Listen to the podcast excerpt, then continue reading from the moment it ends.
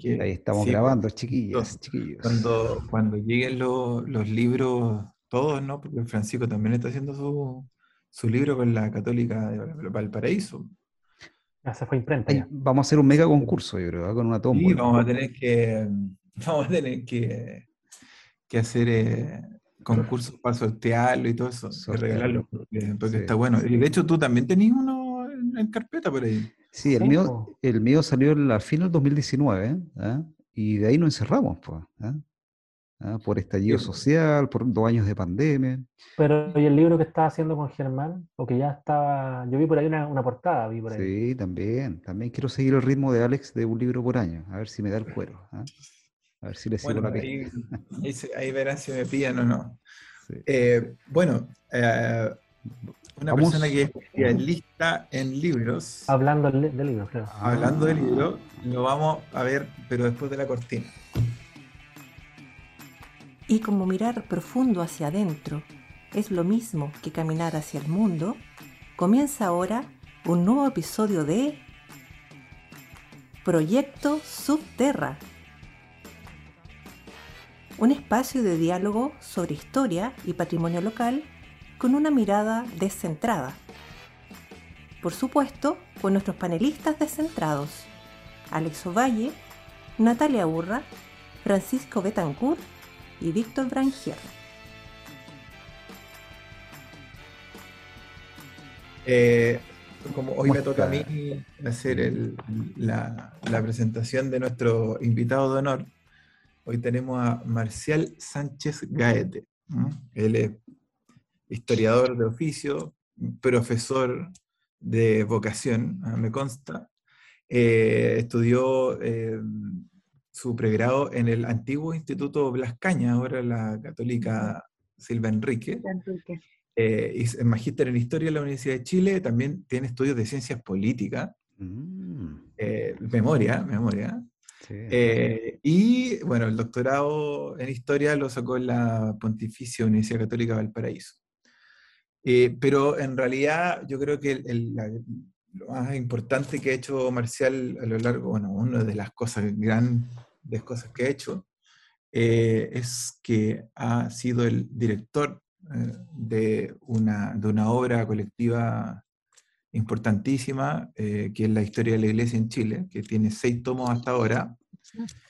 Eh, y a mí, me, a mí una de las, de las características que me... Antes de que... Bueno, hola Marcial.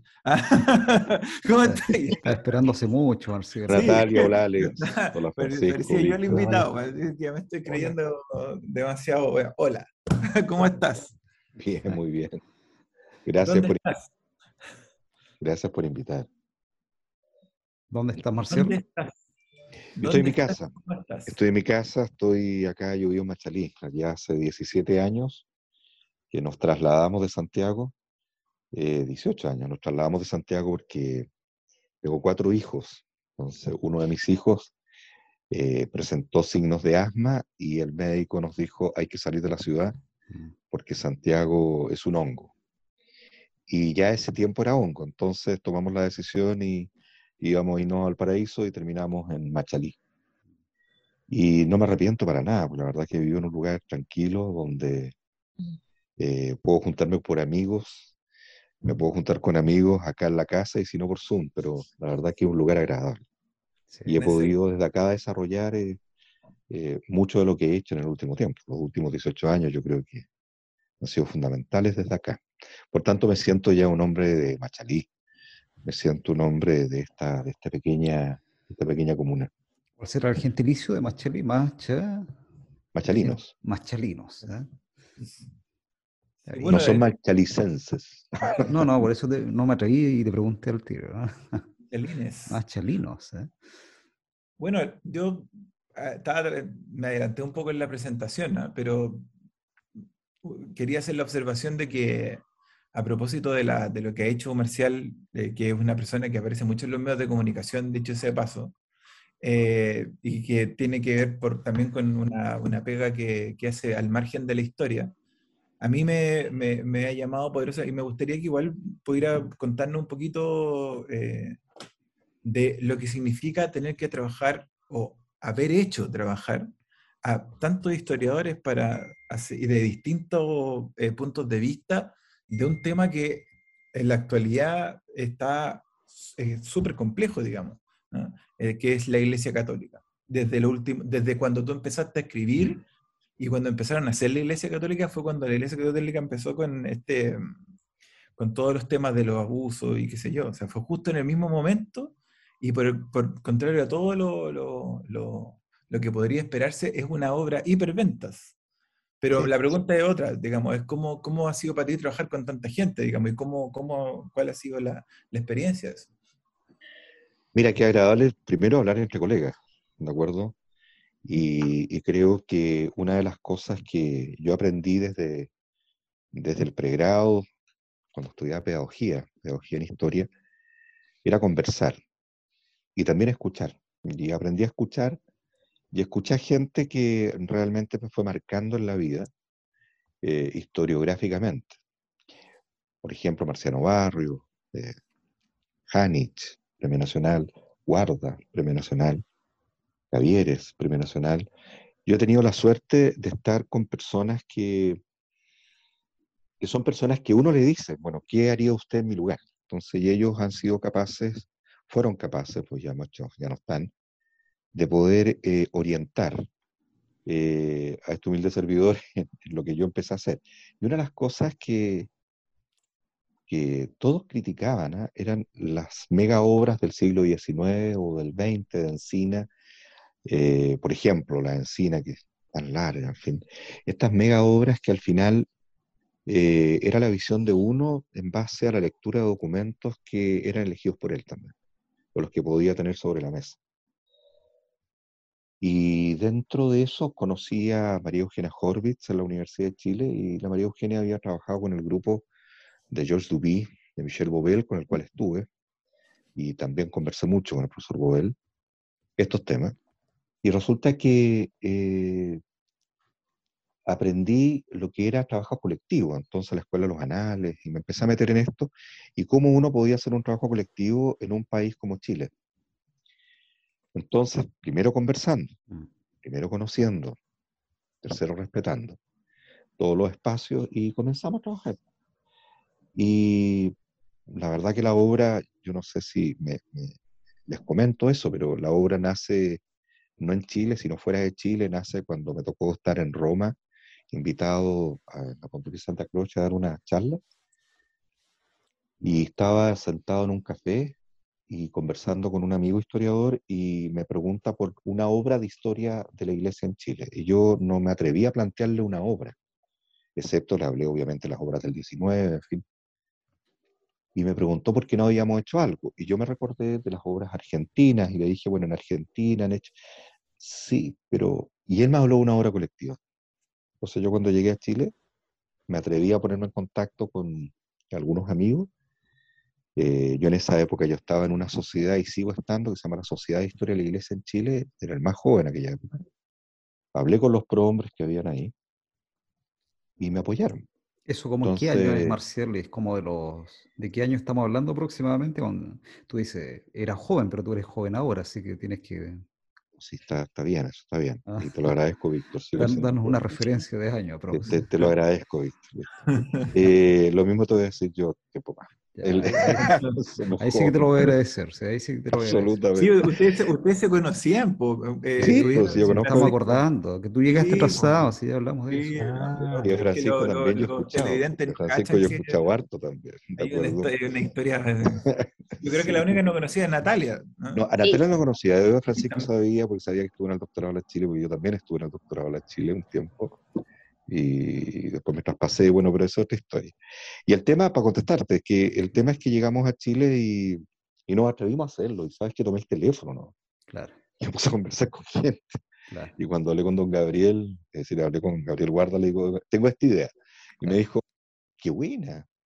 claro. Nada más. Pero eso fue como los nada más, 90, pero, Marcial, ¿no? Qué buena idea. Fue como los los, 90. Hablé con como los Walter 90, parece, ¿no? Claro, Walter Sánchez, cientista político, y me dice, eh, excelente idea, me dijo, lo podríamos canalizar a través de, eh, venía 2007 más o menos, porque fue Ah, eh, me dice Walter, me dice, mira, el 2010 se cumple el bicentenario, se está armando a nivel de la iglesia una comisión del bicentenario, y a lo mejor tú podrías trabajar en eso. Y le dije, ya, ideal, pues, y me nombraron nada menos que director del área de cultura. Mm. Entonces, me dieron redes, ¿ya? Más la Sociedad de Historia de la Iglesia, más, más lo que yo había hecho, bueno, ya venía haciendo Mm. cosas de estas. Entonces, empecé a llamar por teléfono a la gente y la respuesta, Alex, es la siguiente. Que eh, Primera pregunta era. no sé, no sé si convencí a la gente. Lo que yo creo que lo que convenció fue que no había nada hecho. Desde la historia. Ese era. Entonces, cuando yo le di, no hay nada hecho desde la historia, tenemos pura historiografía eclesiástica, que es teológica, pero hagamos algo desde la historia. Y yo colocaba ejemplos en Europa de lo que se estaba haciendo. Y más aún había hablado con Michel Bouvel, en fin, eh, en su momento tuve una conversación corta, pero sí conversé con Chartier, en fin, tratando de plantear este tema. Entonces, tratando de buscar, ¿ah? Eh, yo nunca he tenido problema de tomar el teléfono y llamar para todos lados. Entonces, ¿qué pasó? Que se empezaron a sumar. Y ahí se sumó Rodrigo Moreno, y Rodrigo Moreno Mm. me dijo ya. Eh, Sumamos a Marco León, entonces es interesante, porque sumamos a Rodrigo Moreno, un hombre muy católico, sumamos a Marco León, un hombre más bien agnóstico, ¿de acuerdo? Entonces tienes dos vertientes y las dos miradas. Y María José Castillo, ¿de acuerdo? Que, eh, que, que es mi mujer, ¿de acuerdo? Pero historiadora. Entonces empezamos a armar de a poco esto y empezamos a llamar a la gente. Y la gente se empezó a convencer, algunos, otros no. Y la metodología de trabajo fue eh, dejar que primero fluir, conversa- mucha conversación y ver hacia dónde podíamos apuntar. Hicimos un índice y sobre ese índice empezamos a trabajar. Y se empezaron a trabajar los cinco volúmenes al tiro. Son cinco volúmenes, los cinco volúmenes al tiro. Bien, enorme, ¿eh? monumental Enorme. la, la obra. Mm. Ahora, lo más, lo Entonces, más monumental también es lo que tú dices, o sea, ese vacío que había ¿eh? en un país eh, que estamos en una región latinoamericana profundamente católica, eh, con raíces, digamos, católicas, donde la institución de la iglesia ha sido fundamental para la construcción del Estado, de la sociedad, qué sé yo, pero que no haya habido una compilación hasta el año, hasta que apareces tú, digamos, y el equipo que, que vas formando a partir de llamados telefónicos, como comentas. Y me parece que es parte también de, de la ausencia de historia del, del Estado. Pues, sí, finalmente la iglesia era una institución del Estado, ¿ah? hasta hace Mm. dec- pocas décadas, digamos, eh, pero tampoco sabemos mucho de otra institución importante, que sé yo, del conservador de bienes raíces o, o del registro civil, digamos, no hay historias de las instituciones del Estado. Eh, pero aún así, digamos, eh, la ausencia de una historia de la iglesia general, ¿ah? que dé una panorámica global, eh, era bastante raro. digamos, que era- que- o sea, la existencia del vacío. tenemos, Víctor, tenemos es un raro, problema, ¿eh? que son los archivos. Cuando uno hace historia, Mm. uno tiene que hacer historia desde la fuente. Eh, y no es un Mm. problema, es una realidad. Aunque sea historia presente, tenéis que estar ahí preguntándole a la persona. Eh, el que no hace historia desde la fuente hace otra cosa, hace un buen periodismo, un buen análisis sociológico. Eh, y eso lo dicen todos hasta el día de hoy, cualquier libro. ¿de acuerdo? Y hay excelente análisis sociológico, hay excelentes personas que leen excelente bien los números, los guarismos, y son excelentes analistas estadísticos. Pero, pero llegar a hacer historia desde la fuente cuesta. Entonces, el problema que teníamos era cómo llegamos a la fuente, porque tú puedes juntar a la gente. Es decir, yo puedo tener a, magníficos historiadores, ¿de acuerdo?, que han estado en la obra, eh, 46 investigadores, ¿de acuerdo? 46, entre ellos Eduardo Javier. Es decir, y decirles, mira, esta es la idea. Esto pensé, ¿qué piensas tú? Porque yo habitualmente digo, mira, esto tengo pensado. ¿Qué te parece? Bien. Mira, yo pensé esto para ti. ¿Qué te parece? Pero, pero dime tú. Y empieza la conversación. Y ahí se va plasmando la idea. Claro, pero una Mm. cosa es que te digan algo y otra cosa es que tú llegues al documento. Sí. Entonces, la otra parte era abrir los Mm. archivos. Y eso yo Eso creo me que costó. eso Eso me costó. relacionado con, la, con el tema del patrimonio, que es uno de los temas importantes que nos, nos convoca en este, en este podcast, porque tú también has, has sido eh, eh, precursor en la apertura de esos archivos. Que Exactamente. yo tengo que contar que cuando yo estaba haciendo mi tesis de, mi primera tesis, ¿no? Las de las cofradías, a mí me costó un mundo entrar a los archivos. O sea, al menos, por ejemplo, el archivo de los dominicos, Eh, también tenía, bueno, el beta aquí eh, eh, tenía una, una ¿qué, qué era lo que tenías tú? ¿Un primo? ¿Alguien?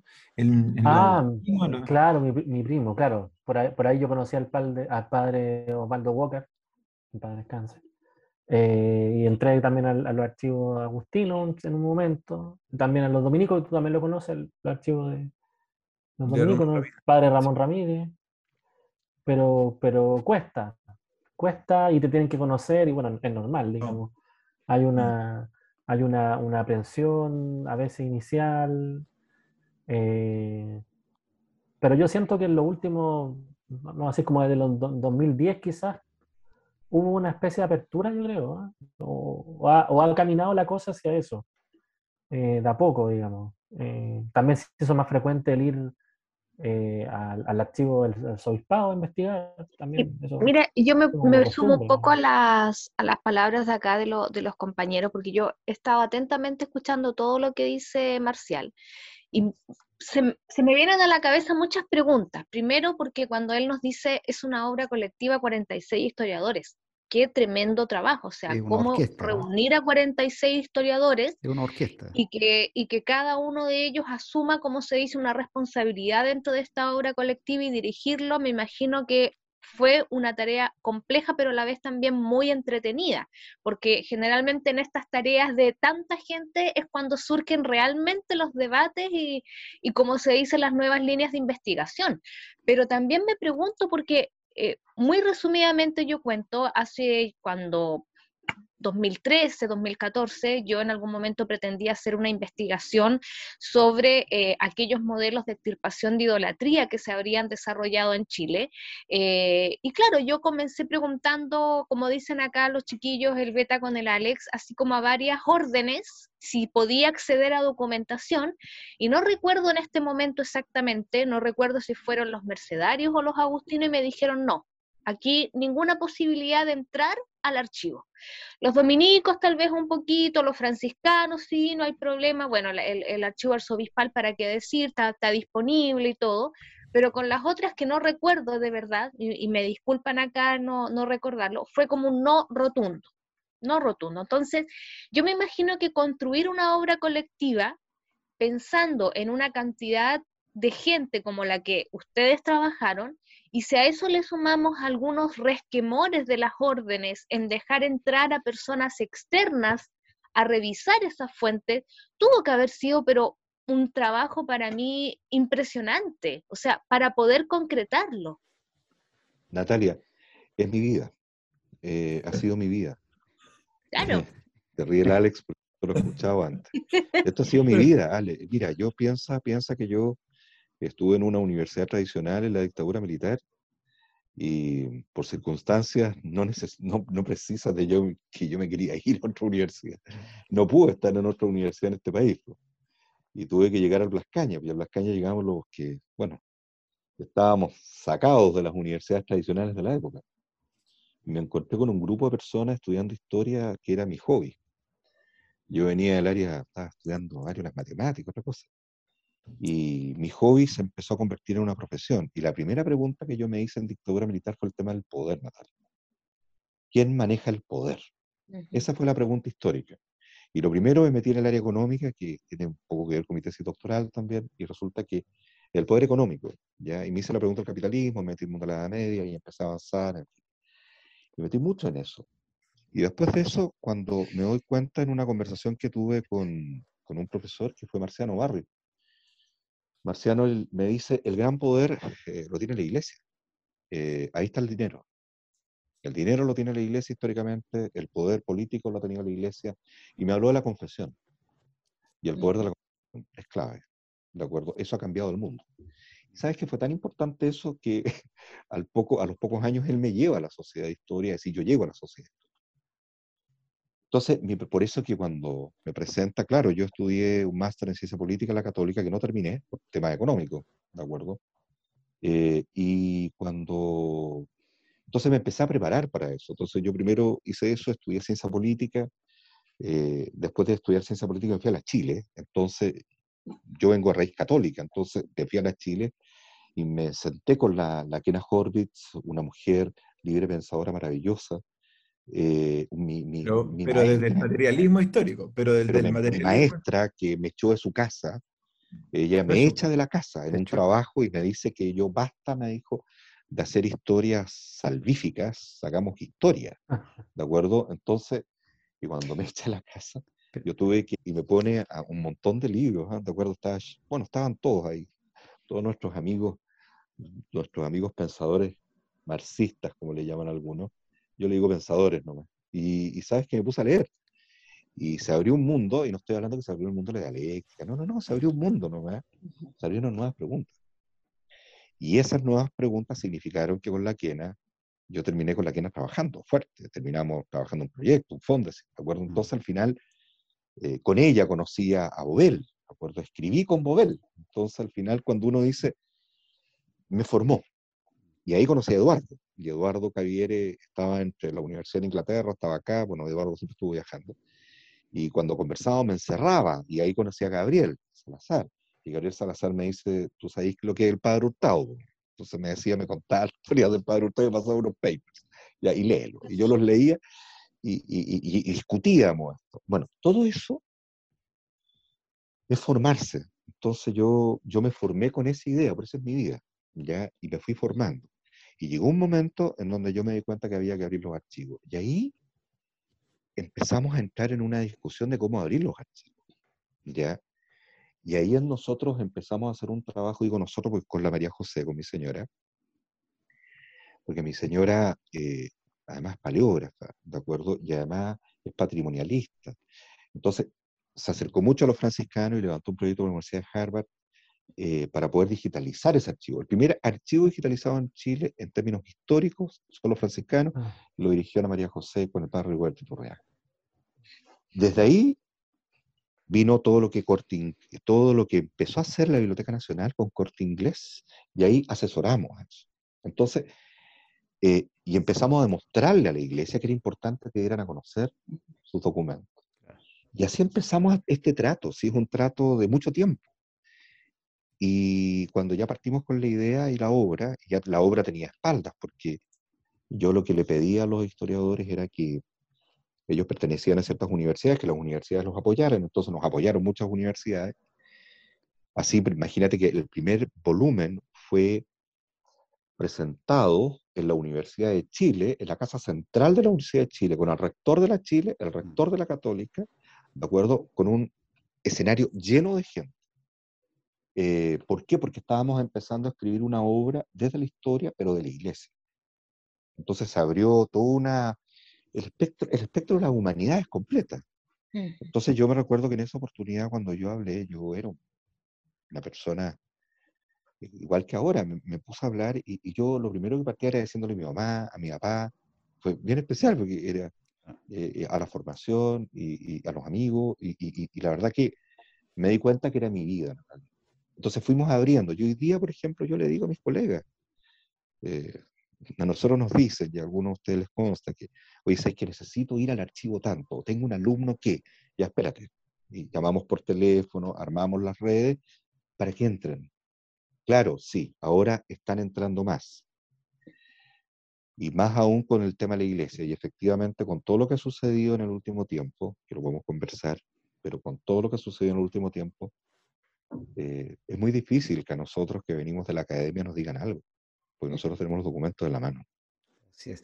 ¿Sabes y qué? sabemos Es- desde antaño. ex- exactamente. ¿Sabes qué? Escuchando, no sé, chiquillos, pero escuchando a, a Marcial, a mí me da la impresión que, que habla de. eh, Marcial es parte de un tiempo donde se valoraba mucho los procesos, ¿no? Eh, esto de la formación, gota a gota, el, el café, el aprendizaje la reflexión, ¿no? La conversación, que tú la has repetido varias veces, Marcial, ¿no? Y luego de todo aquello, el producto. Yo creo que este podcast tiene que tener tiempo, ¿ah? para que le demos. Sí, no, no, sí, pero estamos todos con el cronómetro al lado, descuida, está todo fríamente calculado. Pero es así vivimos. po. Oye, pero, pero bueno, hay, una, hay un proceso atrás, ¿no? Y luego de todo eso, ¿no? De toda esa conversación, de todo ese café, de todos esos cigarros, digamos, viene el producto, ¿no? Pero hoy día estamos en un periodo medio crítico, medio raro también, no sé cómo lo, Mm. lo ves tú y cómo lo vemos todos nosotros, que en realidad lo estamos sufriendo, ¿no? Que se nos Mm. pide producto, ¿ah? O sea, hoy día la- lo que se dice, bueno, la academia, qué sé yo, la universidad, pide productos y rápido y muchos, ¿ah? y ojalá cortito y harto. ¿ah? Y lo más probable que solo, ¿ah? individualmente. ¿ah? Ese, tiene varios nombres, ¿no? La paperización, qué sé yo, ¿no? Pero no sé cómo tú ves eso, porque me parece que son dos mundos distintos a toda esta historia Sí. muy épica que tú has contado. Y la actual Sí, hemos que no llegado, a, la- a la- a cómo la- hemos llegado a una mediocridad, a la disciplina súper potente en nuestro país. parece. ¿ah? Y sí, una mediocridad importante. Mira, eh, cuando a un colega le piden, joven, con los cuales tengo harto contacto con varios, cuando un colega que están metiéndose en estos temas, ¿ah? cuando un colega joven le piden, mire, usted tiene que hacer un papers, ¿de acuerdo? Y tiene que entregar cuatro papers, ¿de acuerdo? Para continuar esta universidad. Un papers, bueno, se demora seis meses, pero cuando tú tienes los documentos en la mano, pues tienes que pensarlo, tienes que hacerte las preguntas y hacerlo bien. El problema es que él tiene que correr. Y cuando corre, obviamente nunca queda bueno. Entonces yo siempre le pregunto, ¿cómo te quedó? No, me faltó. Lo que me dijo Alex, o sea, no, me faltó en el libro, me faltó acá. Es porque no está bien hecho. Y cuando yo hablo de mediocre, es porque no, no logra, no logra el objetivo que tú tienes, historiador. Entonces llega un momento en donde uno hace la siguiente reflexión, dice, qué mediocre el sistema donde estamos viviendo porque no nos deja pensar, ¿ya? Eh, y ahí es donde uno, yo creo que tiene que ser capaz de poder eh, frenar un poco y decir, ¿qué quiero? Y ahí hay un tema súper complejo, ¿qué quiero? Y esa pregunta ya se lo hicieron los europeos, por eso que tenéis doctores haciendo clases en las universidades, en los colegios, y, y los tipos están construyendo libros, están construyendo diálogos, están construyendo una historiografía que nace desde el presente, mirando el pasado, están en otra cosa. Entonces, cuando uno habla con colegas, ellos no están preocupados del papers. Más aún, y algunos ni siquiera se han doctorado, ¿de acuerdo? Y, y han trabajado tanto que son verdaderos maestros igual. Entonces, al final, todo el tema este del tercer mundismo que tenemos nosotros, de acuerdo que ya nos metieron en el tema que nosotros éramos jaguares de no sé qué, pero al final nos lleva a un correr permanente, muy en la línea de algunas universidades norteamericanas e inglesas, no necesariamente todas, Claro. y, y- y- y no, tenemos, no tenemos esa capacidad. Miren, más aún, no tenemos la formación. Eh, nuestra formación dentro de, de la misma escuela, de, de las escuelas que hoy día hay de historia, eh, cuesta mucho nivelar a los chiquillos cuando entran, vienen de, de colegios muy precarios muchas veces, y ellos no tienen la culpa. Y nosotros tenemos que modelarlos, no, tenemos que ayudarlos, darles herramientas. Entonces empezamos Mm. entonces quedan muy contentos porque colocaste una, una- un paper en un Easy, eh, colocaste, no sé, eh, no sé, Scopus, qué sé yo, toda esta revista. Y al final, cuando uno, uno tiene acceso a esa revista y se pone a leer y dice, bueno, ¿qué nuevo dijo? A ver, ¿cuál es la pregunta que se hizo? ¿Hacia dónde apuntó? Porque esto no es biología. Entonces, yo no estoy viendo el ratoncito que se metió o no se metió en la gaveta o en la otra, porque en una gaveta un paper, en la otra gaveta es otro, 15 hojas. Acá no. ¿Cuál es la pregunta que se hizo mi colega? Y leo harto, ¿ah? entonces me dedico a leer harto, no solamente de mi área. Y me doy cuenta que, que no se está construyendo. Y eso es malo. Entonces, por ejemplo, cuando yo veo, los veo a ustedes que son jóvenes, porque en comparación mía, porque yo llegué antes que usted, antes que usted a esta tierra, Todo relativo. y como digo yo, ya se me empezaron, se empezaron- a notar acá ¿ah? las cosas. Entonces, Ay, hombre, por favor. cuando uno empieza, eh, por favor, sí, el espejo existe, y está bien. Más que uno se dedica a la historia, qué problema. El tema es que eh, cuando tú entras en eso, no es que tú mires antaño como mejor, porque imagínate, yo vi en la dictadura, por favor, yo vi en la ceguera total. Mm. ¿De qué estamos hablando? Yo prefiero esta época. No. ¿Sabes lo que tengo ganas? Me dan muchas ganas de que haya una institución, una fundación, de acuerdo que se genere a nivel de historiografía importante en este país, que tenga recursos importantes para hacer historia.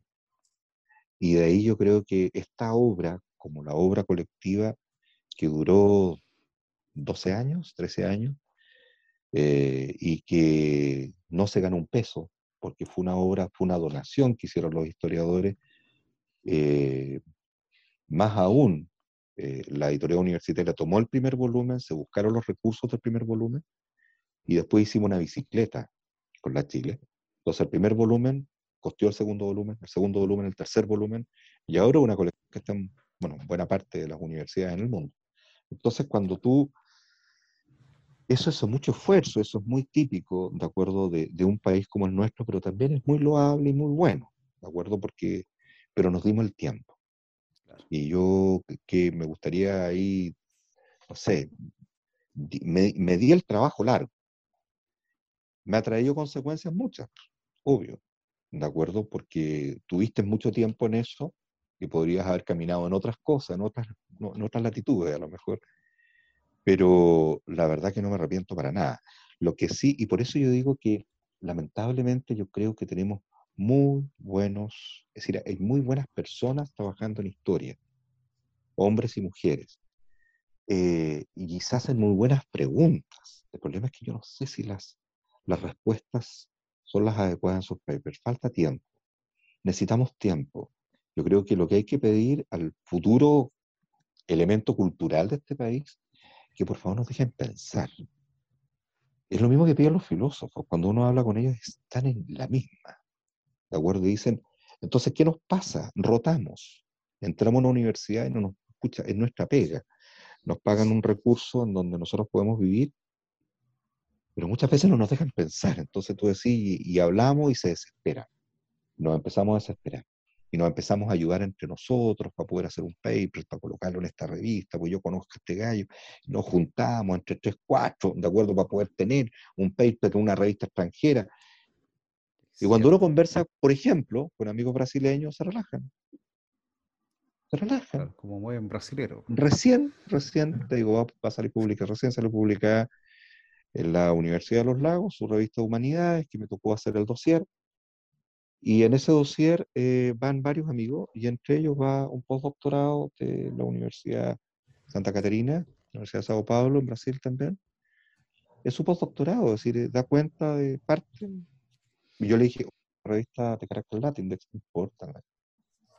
Sí. ¿Te importa? Entonces, a la universidad no le importa, entonces le dije, a él, es, un mundo, produzca libros. Es un mundo que corre, que corre a 100 por hora, pero sin saber hacia, hacia dónde parece, ¿no?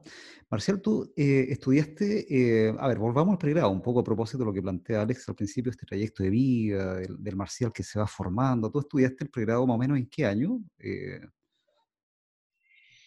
a, a, ver, yo salí del colegio ya hace un tiempo, espérate. Yo salí del colegio el año 79, imagínate. Ya, ok. Entonces Bien estudiaste los 80, digamos, la, la universidad de los años 80. Ya. ¿Y, qué fue eso? O sea, digamos, porque tú has mencionado aquí la, la dictadura militar, digamos, como un Varias veces. ¿ah? Como un par de veces por lo menos, pero como contexto ya de trayectoria personal, como estudiante, digamos, porque esas son las primeras herramientas de, de quien se forma, ¿no? Eh, tú estudiaste los 80, ¿qué, qué, qué, cómo fue ese contexto? ¿Cómo, cómo lo recuerdas? ¿Ah? La... Eh, con mucho dolor, porque tengo amigos que se fueron, amigos que mataron.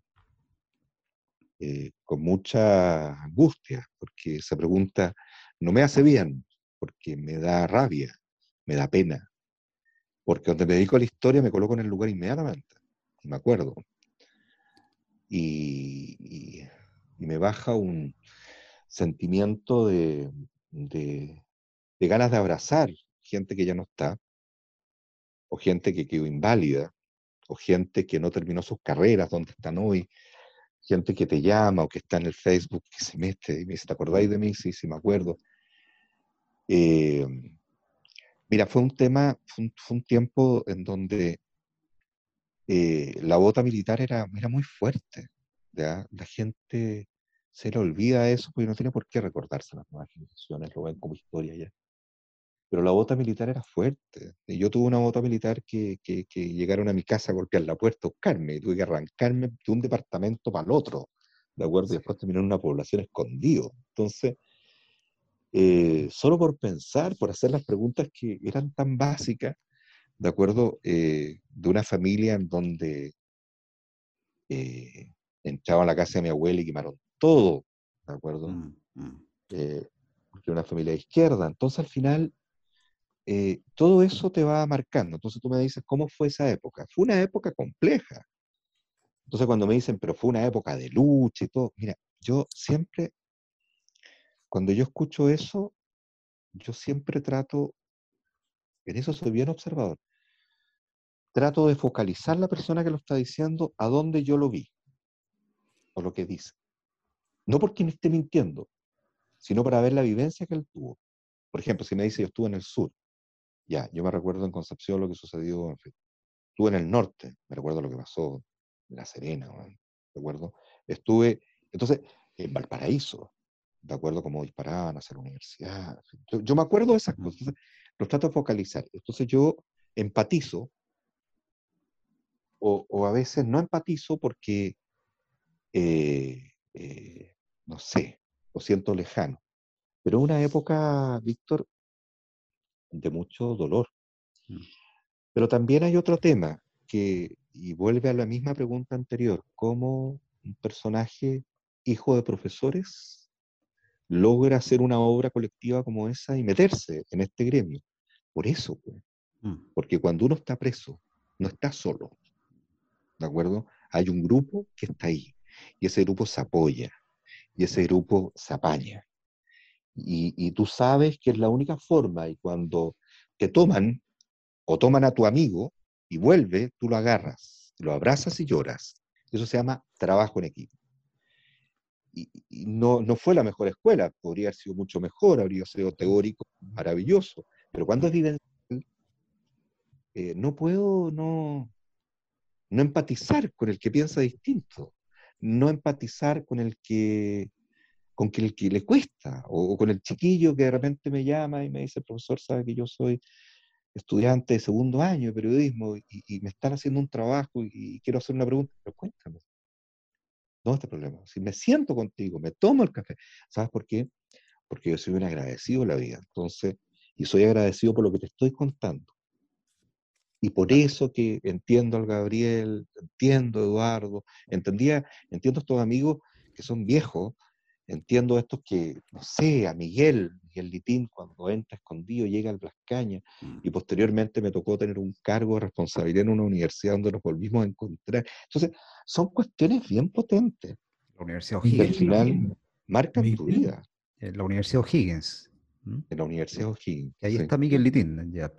Ahí Miguel a cargo del, área audiovisual en un magíster. Ah. Un instituto ahí, Ahí ¿no? está Miguel. Sí. Sí, creamos ese instituto ahí. Ah, tú estás ahí.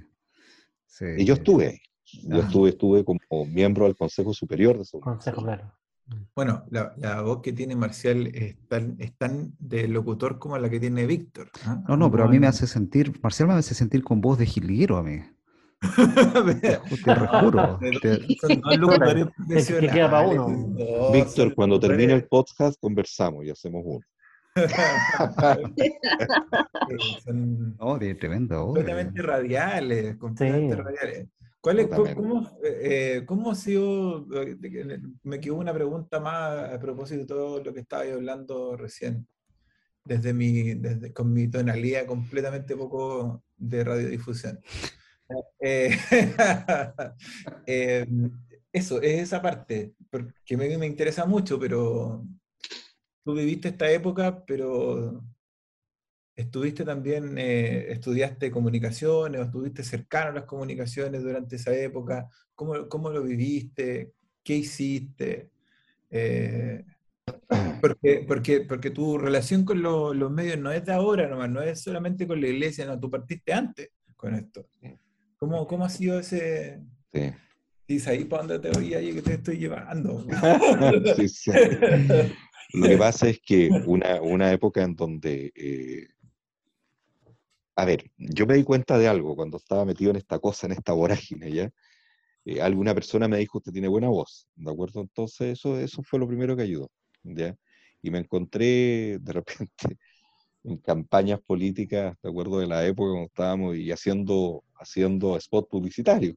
Entonces, eh, y me ganaba la vida con eso. Había un chocolate, me acuerdo, en Bolivia, que todavía existe la empresa. Y yo decía, tabuada, tu chocolate. Pero eso me significó pagarme casi todo un semestre en la universidad. Estaba feliz.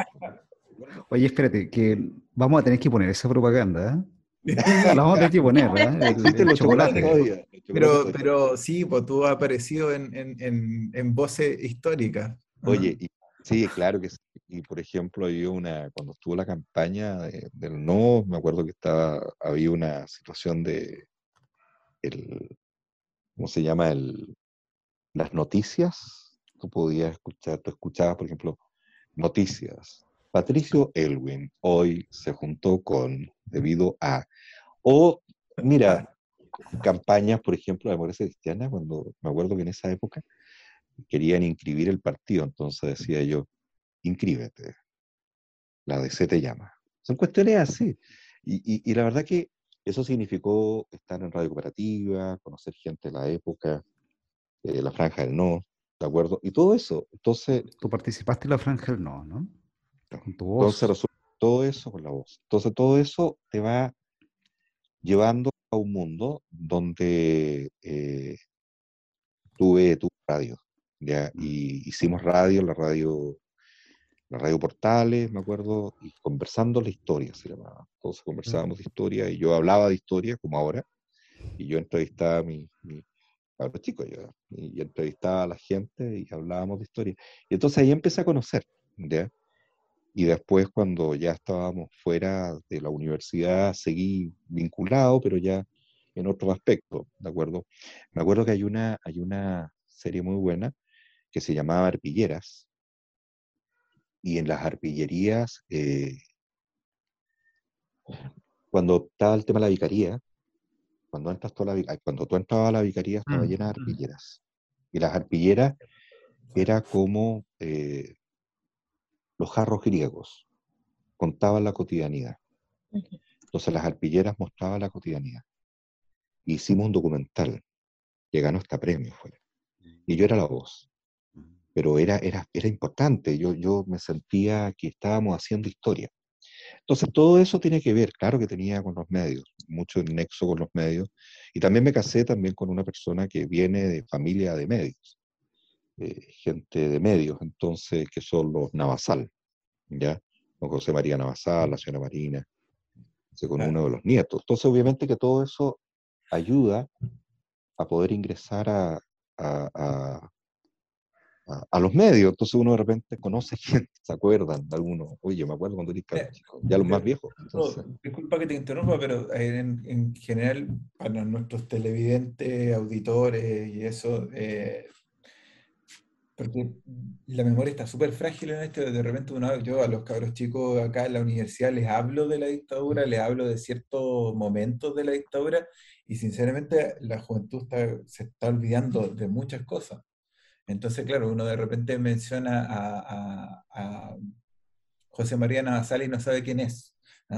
Eh, ahora, la gente, digamos, los que nos vayan a escuchar, a nuestro radio escucha, televidente, ¿no? Fue, fue un, y su esposa, ¿no? Marina Navasal, fueron eh, eh, presentadores que trabajaron en los noticieros de Canal 13 sobre ah, Sí, Canal 13, ¿no? El área internacional, creo, creo, ¿no?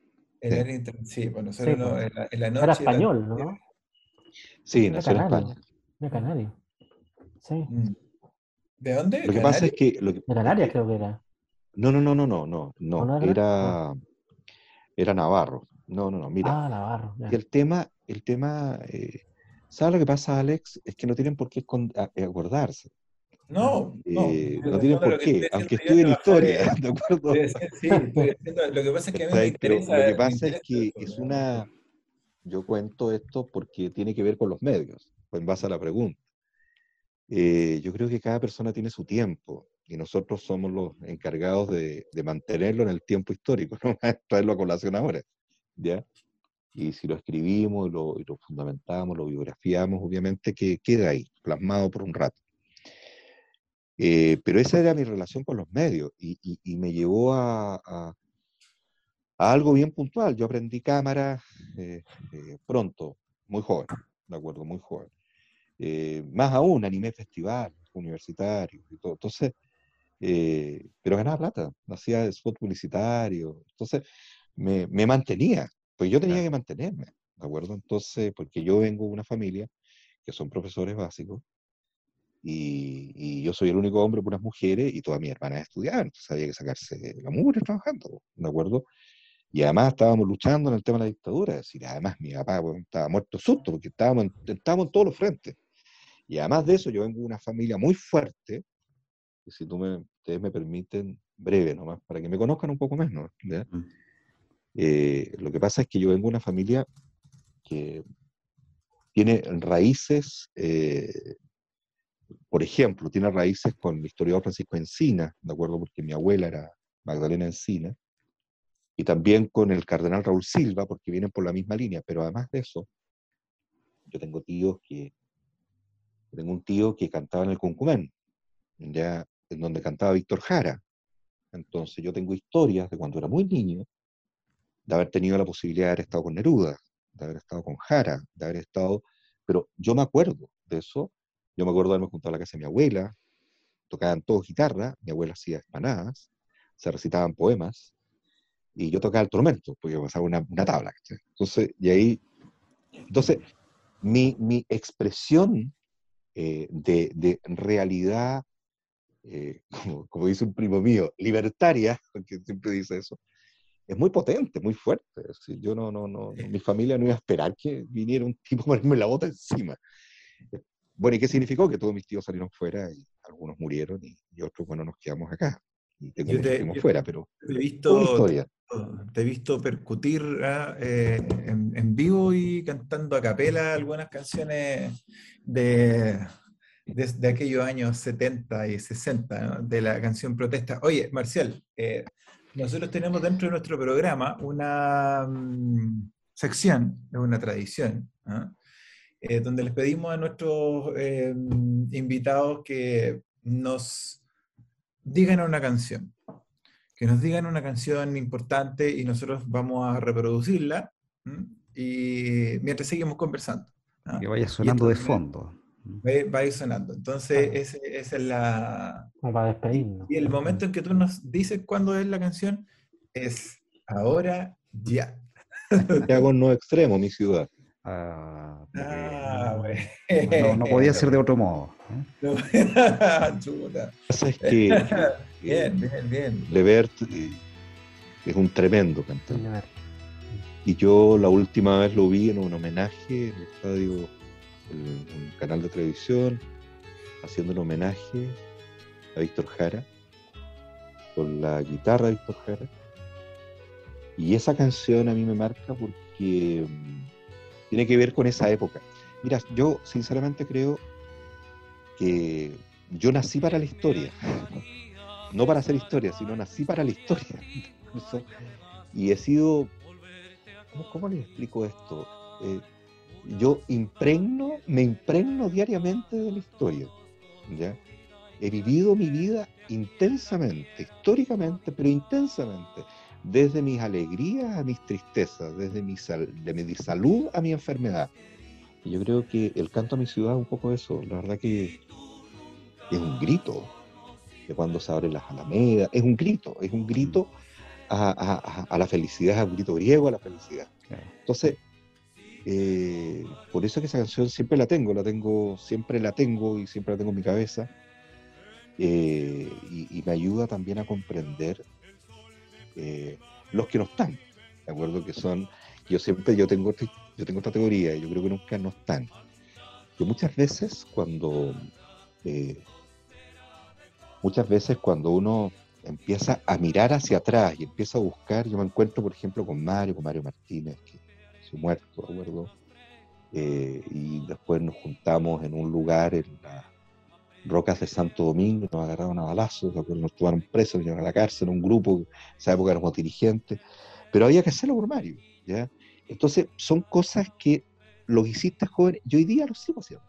Mm. Porque la verdad no es pasado, es presente también. Y es lo que yo hago en mi vida. Es lo que yo digo cuando me preguntan. Y lo digo con este énfasis. con esa fuerza. Si alguien quiere discutir, no, conversemos. No Oye, chiquillos, es un, bueno, Marcelo es un imán, ¿eh? yo me quedo como medio pegado ahí, sí. además que es muy profundo, la, no solamente la voz, sino también el contenido de lo, de, del relato. Creo que ha sido un episodio de historia con, con desde una persona, digamos, o sea, atrás de las historias escribe Marcial, ¿eh? porque se dedica a eso, digamos, y también a las, a las comunicaciones, como nos ha contado, pero hay una trayectoria de vida que no se pierde nada. Yo creo que esa podría ser una conclusión también, si es que, se, si es, que es necesario sacar conclusiones tampoco. Pero no, mm. Marcial como que no pierde nada, ¿eh? como que acumula experiencias y las va usando, ¿eh? Eh, apenas se presente la oportunidad. Marcial, te pasaste eh, con los chiquillos aquí, yo creo, igual hablo por, por todos, digamos que hemos aprendido un montón. Y, y muchas gracias por tu tiempo. De haber Sí, compartido con sí, nosotros. Eh, muchas gracias. Un, un Yo gusto. solamente, Sí, muchas gracias y ha sido un gusto. Yo creo que por Mm. eso mismo estábamos tan calladitos, porque yo creo que Sí. este podcast fue más de escuchar que de preguntar, Sí, porque de sí, verdad todas las experiencias que nos, cuen- nos cuenta Marcial son, son, hecho, muy creo que es gratificantes el en programa que muchos hemos estado más callados. Sí, Más absorbió, pero no nos dimos cuenta que eso es lo más.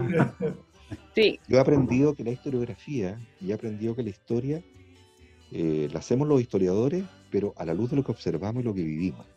Entonces yo eso lo tengo tan plasmado de tan pequeño, eh, como yo les contaba desde, desde cuando escuchaba a Neruda, que le cantaba, le decía poemas a mi abuela, a, a- a todo esto que les he ido relatando a hoy día. Eh, cuando uno aparece en prensa y te preguntan algo tan complejo y tan difícil como abusos de menores, Mm. eh, en una institución tan poderosa como la Iglesia Católica, y tú dices lo profundo, esto no puede ser. Entonces, pero ese no puede ser bien arrastrándose, es como en la historiografía de la vida, a eso lo he llamado historia cognitiva, Exacto. ¿de acuerdo? La cognición del ser humano, ¿de acuerdo? Uno aprende, uno aprende de, lo, de, lo, de todo, uno va aprendiendo y uno va acumulando. Y la idea es ser capaces de poder eh, avanzar en este proceso con la frente muy en alto. Tenemos mucho que hacer. Así Sí, La historia recién se está escribiendo. Y no broma. Mucho, para- mucho para conversar y yo creo que también va a meritar algún capítulo 2 en este y vamos a, tener que profundizar en algunas cosas que quedaron ahí y que seguramente van a ser de mucho interés para la gente que nos escucha Eso. semana a semana, semana. que nos mira semana a semana y que seguramente nos va a dejar muchos likes y que también nos debería seguir en YouTube. Instagram, YouTube, Spotify y todas nuestras redes sociales. Nos vamos Y un despidiendo, like. entonces. y un like. Marcial, en este- véanos, escúchenos, pueden. Episodio Sí, número todo. 28 de Subterra. Nos vemos nosotros la próxima. Marcial, chiquillos, un gustazo. Hasta luego. Chao, que esté muy bien. Un abrazo Chao. grande. chao. Cuídense. Chao. Chao.